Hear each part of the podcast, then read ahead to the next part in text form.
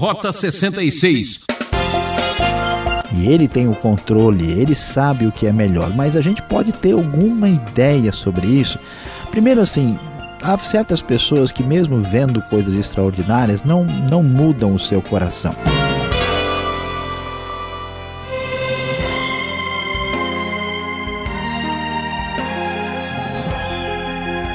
Embarque em mais essa aventura pelo Rota 66, onde nossa expedição segue a estrada que vai para Damasco. Hoje, no capítulo 9 do livro de Atos, o professor Luiz Saião vai contar a história que mudou o mundo do cristianismo com a conversão de um dos maiores judeus daquela época. Nosso assunto será virada radical. Quando tudo parecia que a tragédia seria iminente, e seu maior algoz conseguiria debelar a fé, o milagre aconteceu. Deus derruba toda pretensão humana para mostrar o impossível e improvável. Confira! É, prezado ouvinte, você pode se preparar porque este capítulo 9 de Atos dos Apóstolos é de prender, de tirar a respiração. É surpreendente. Quem poderia imaginar o que vai acontecer nesse capítulo. Você não pode se esquecer do que está acontecendo, na verdade, desde o capítulo 6, com a perseguição intensificada contra o cristianismo primitivo, o cristianismo que está começando a se firmar, proclamando a verdade do evangelho, a salvação pela fé em Cristo Jesus, o Messias que ressuscitou dos mortos, o Filho de Deus.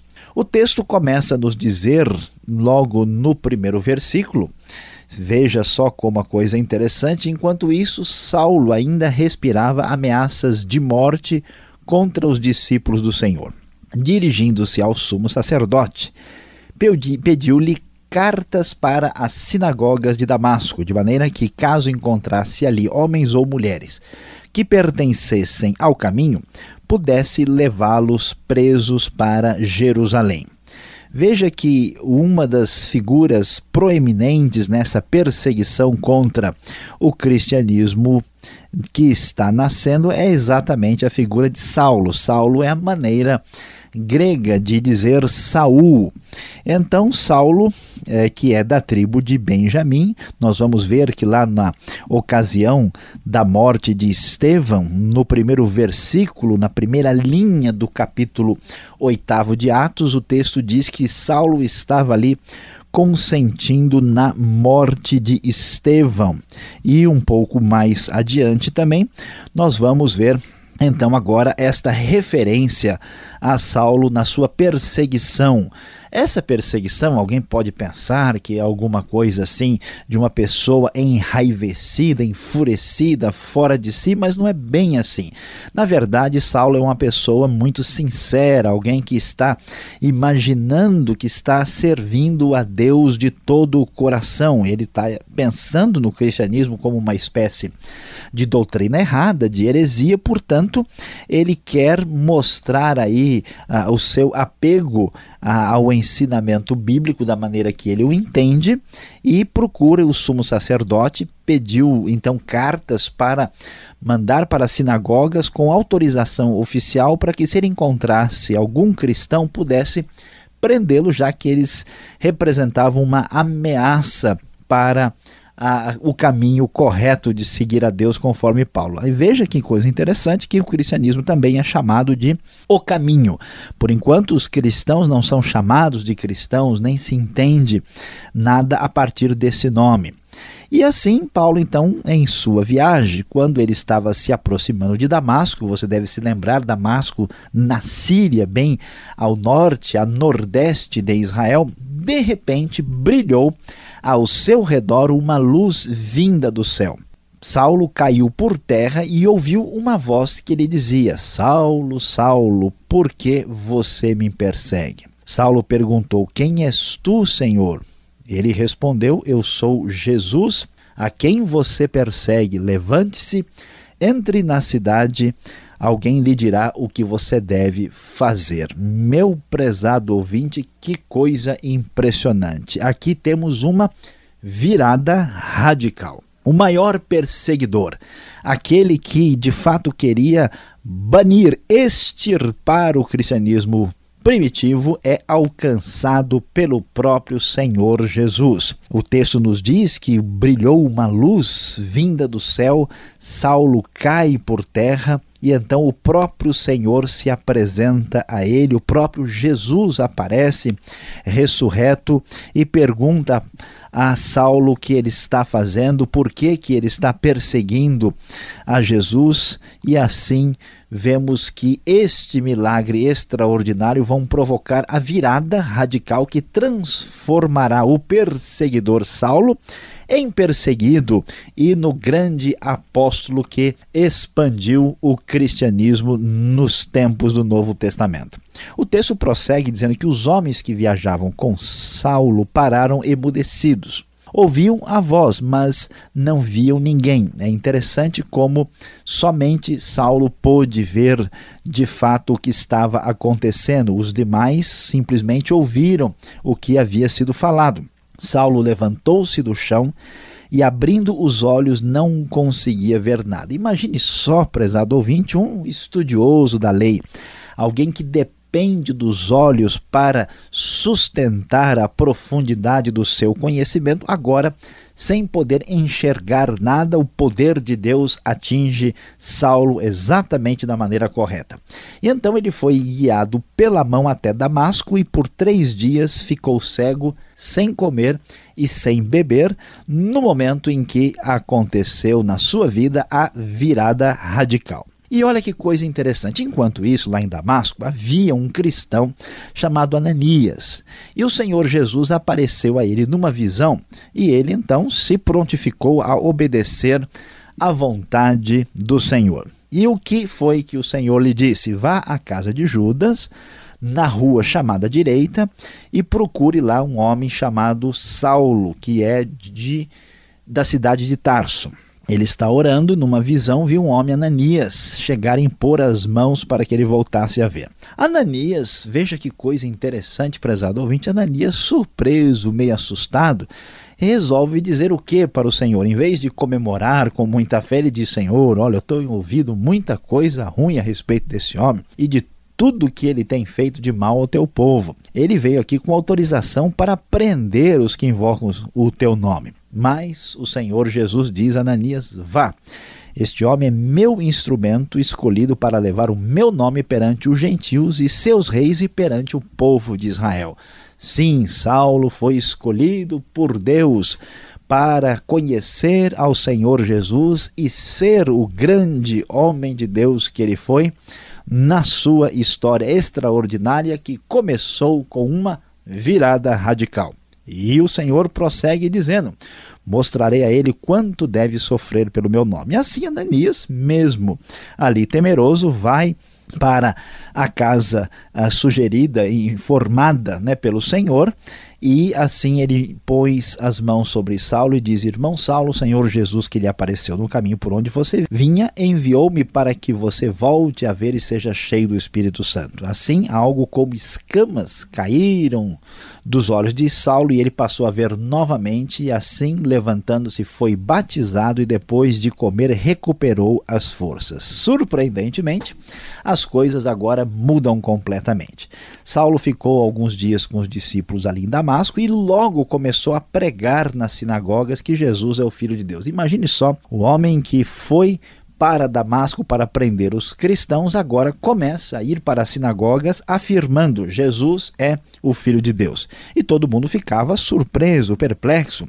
Não é ele o homem que procurava destruir em Jerusalém aqueles que invocam este nome? E não veio para cá justamente para levá-los presos ao chefe dos sacerdotes? Todavia, Saulo se fortalecia cada vez mais e confundia os judeus que viviam em Damasco, demonstrando que Jesus é o Cristo. É, prezado ouvinte, quantas pessoas têm uma bronca do evangelho, tem uma resistência irracional ao cristianismo muitas vezes. Pois é, Deus está mexendo nesse coração. Isso não é por acaso.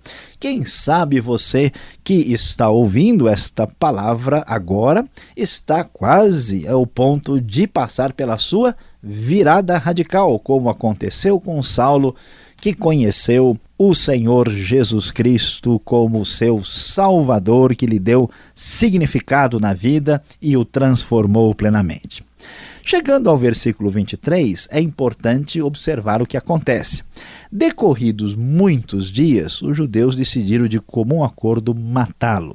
Esse muitos dias é, de fato, muitos dias. Paulo, depois disso, passou um bom tempo na Arábia, e isso aqui é pelo menos três anos depois. Então, o verso 23 deve ser separado do restante da narrativa que acontece na ocasião da conversão de Paulo.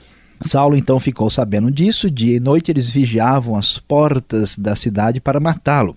Mas os seus discípulos o levaram de noite e o fizeram descer num cesto através de uma abertura na muralha. Agora é uma vida diferente, uma virada radical. O perseguidor está sofrendo perigo e está sendo perseguido. Quando ele chegou a Jerusalém, tentou reunir-se aos discípulos, mas todos tinham medo dele, não acreditando que ele fosse realmente um discípulo. Interessante, né? Como a gente imagina que a igreja primitiva, todo mundo era cheio de fé. Pois é, o pessoal acreditava, mas ficava com o um pezinho atrás. Será que esse homem de fato se converteu? Será possível? Mas Barnabé, que coisa extraordinária, sempre é muito importante que alguém faça este trabalho que Barnabé fez. Barnabé foi o primeiro que o apoiou, levou os apóstolos e contou a eles tudo o que já tinha acontecido no caminho, como o Senhor falara com Saulo, e que em Damasco ele já estava pregando em nome de Jesus corajosamente. Assim, Saulo ficou com os discípulos e andava com liberdade em Jerusalém, anunciando a verdade do Evangelho de Jesus Cristo. Falava e discutia com os judeus de fala grega, mas eles tentavam matá-lo. Sabendo disso, os irmãos o levaram para Cesareia e depois para Tarso. E meu prezado e querido ouvinte, veja que coisa extraordinária. Quando parecia que a igreja poderia ser derrotada, Deus age com o poder e houve aqui uma virada radical na vida do maior perseguidor do evangelho. E enquanto isso, a igreja comemora. Mais uma vez, Lucas põe a sua nota mostrando a grande vitória da igreja. Diz o verso 31. A igreja passava por um período de paz em toda a Judéia, Galiléia e Samaria.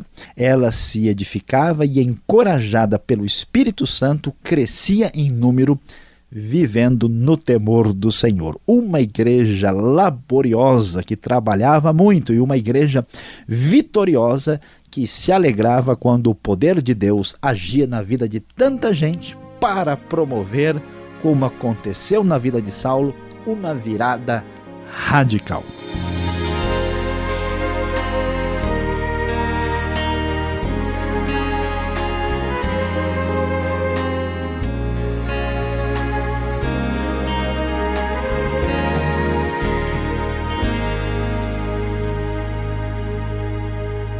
Você está acompanhando Rota 66, o caminho para entender o ensino teológico dos 66 livros da Bíblia. Nossa jornada percorre o livro de Atos, hoje com o tema Virada Radical. O programa Rota 66 tem produção e apresentação de Luiz Saião e Alberto Veríssimo. E na locução, Beltrão, seu amigão. Agora é a sua vez de participar. Escreva para a Caixa Postal 18.113, CEP 04626-970 São Paulo, capital ou rota66 arroba transmundial.com.br. E aproveite e visite o nosso site transmundial.com.br e fique agora com perguntas e respostas.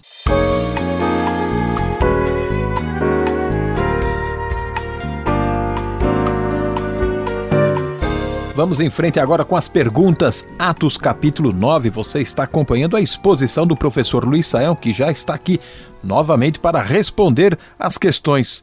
Professor, Saulo tem um fervor religioso assim admirável, radical ao extremo. Agora, tudo isso diante do cristianismo. Como ele recebe autorização para sair prendendo as pessoas?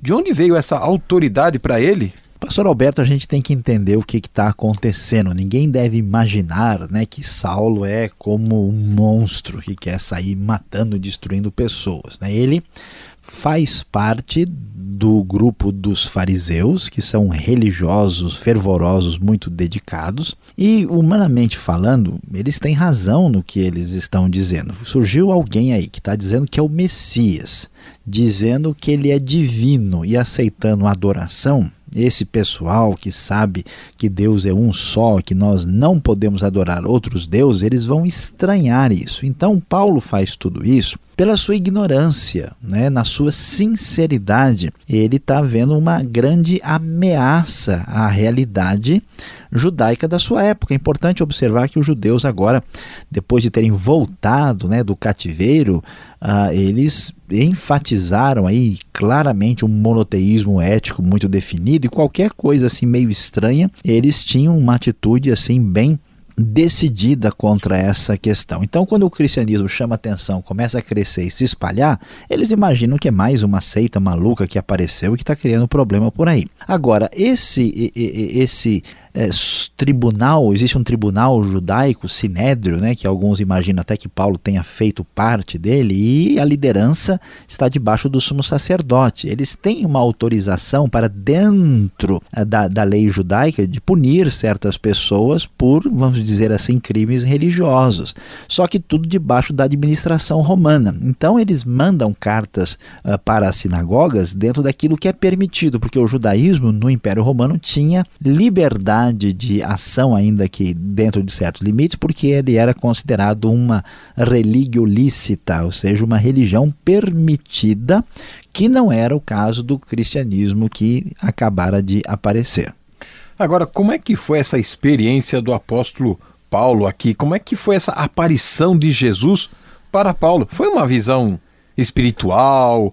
Como é que aconteceu? O que podemos interpretar disso? Olha, foi uma, uma coisa absolutamente milagrosa e extraordinária. Né? Paulo fica surpreso porque ele está ali na, no fogo da sua ira, né?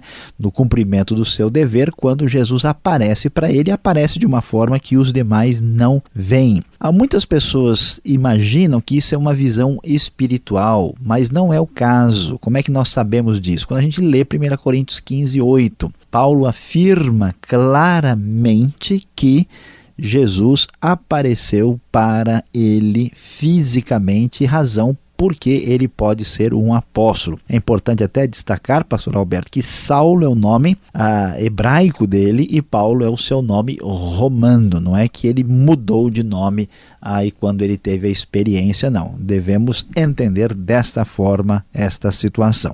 Agora, a gente acostumou a ouvir e aprendemos, né, que Paulo caiu do cavalo e ficou cego na sua conversão. É verdade esse fato? Pois é, é interessante, eu não sei, tem algumas tradições religiosas que se espalham por aí, mas na verdade não é bem assim, né? A pessoa que talvez queria, venha a crer nisso vai cair do cavalo, porque o texto bíblico diz que Paulo caiu, mas não quer dizer que ele estava em algum cavalo. Isso geralmente muitas ilustrações tentam mostrar, mas nós não temos isso escrito no texto bíblico. Diz o texto que ele caiu por terra. Não sabemos em que situação. E até que se ele tivesse caído do cavalo, talvez o machucado ia ser muito mais sério, né? Em vez de simplesmente ele perder a visão. Ele teve uma cegueira temporária depois que Ananias ora ah, ele recupera a sua visão. Algumas pessoas imaginam que Paulo sempre teve problema nos olhos por causa disso e que talvez isso fosse o seu chamado espinho na carne. É outra possibilidade, mas não podemos ter certeza absoluta sobre isso. Agora, pensando no que aconteceu, Deus não poderia fazer as coisas mais simples, né? Porque ele gosta de coisas difíceis, né? Ele não poderia converter todo mundo como fez com Paulo e depois ainda fazê-lo sofrer, né? Pelo meu nome, como diz o verso 16. Puxa vida, hein? Pois é, pastor Roberto, a gente sempre vai ter esse tipo de pergunta na cabeça. Eu mesmo às vezes pergunto por que é que Deus não facilita as coisas. Na verdade, nós não sabemos plenamente, até porque nós somos limitados e Deus, de fato, é soberano. E ele tem o controle, ele sabe o que é melhor, mas a gente pode ter alguma ideia sobre isso. Primeiro, assim, há certas pessoas que, mesmo vendo coisas extraordinárias, não, não mudam o seu coração. Né? Paulo estava numa situação de sinceridade e dedicação, que no caso dele o que aconteceu fez uma diferença muito grande e transformou a sua vida plenamente. Isso não quer dizer que todo mundo passaria pela mesma situação. E Deus também nos ensina na Bíblia que através de experiências difíceis e do sofrimento, ele nos faz crescer de maneira diferenciada. Então, mesmo que a gente não consiga entender tudo, a gente deve saber que Deus nos faz aprender e crescer devidamente por meio de experiências que a gente não gosta muito no momento que está passando. Agora, extraordinário foi essa experiência. O apóstolo aqui, Paulo, né? No momento, ele de repente já levanta e começa a pregar, já sai de cidade em cidade, já vai falando, anunciando Jesus, como diz no verso 20. Não precisou nem se preparar, é isso?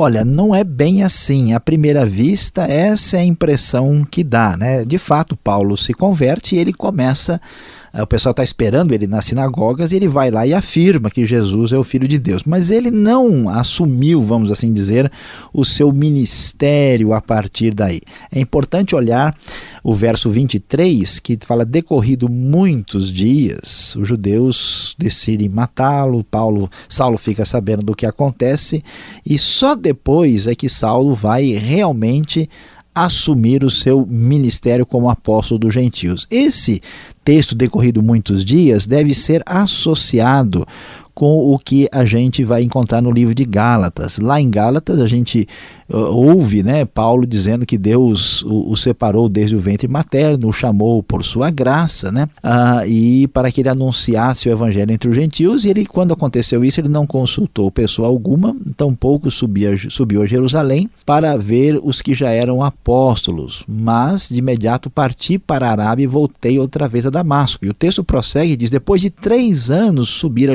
subi a Jerusalém para conhecer Pedro, diz o versículo. Conhecer Pedro pessoalmente, estive com ele 15 dias. Quando ele vai encontrar os discípulos, parece ser esse momento. Então, Paulo, antes de assumir o seu ministério, ele passou pelo menos três anos, onde ele gastou um tempo na Arábia e Deus o dirigiu de maneira que ele se preparasse para o seu ministério. Não é assim que alguém pode fazendo qualquer coisa sem preparo. Essa sim, agora eu gostei. Essa é uma história das Arábias. Mas, professor, eu fico imaginando a igreja, né? Como uma igreja de fé como é, pode ser assim tão desconfiada? Nem Ananias, muito menos os discípulos, parecem crerem muito na conversão de Paulo, né? Pois é, esta é a ironia que a gente encontra em Atos, pastor Alberto. Por toda parte a gente vê Deus fazendo coisas extraordinárias e os discípulos ali às vezes pegando leve, receosos, crendo no poder de Deus, mas mostrando a sua fragilidade. A beleza do evangelho está exatamente nessa questão. Deus não faz maravilhas por causa de nós, mas apesar de nós. Os discípulos mostravam a sua fragilidade mesmo assim, Deus manifestava a sua graça e continuava mostrando o seu poder. Bom, e você que está nos acompanhando, fique ligado, vem agora a aplicação disso tudo que falamos aqui.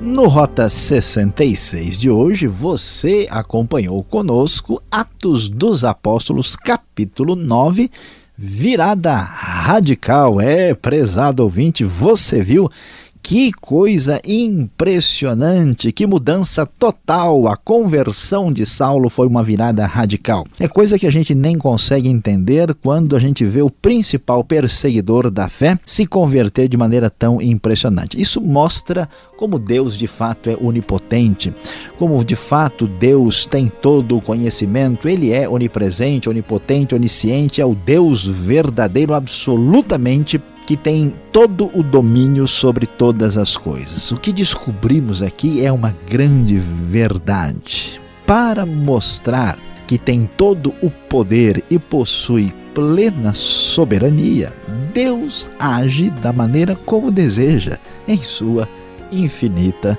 sabedoria.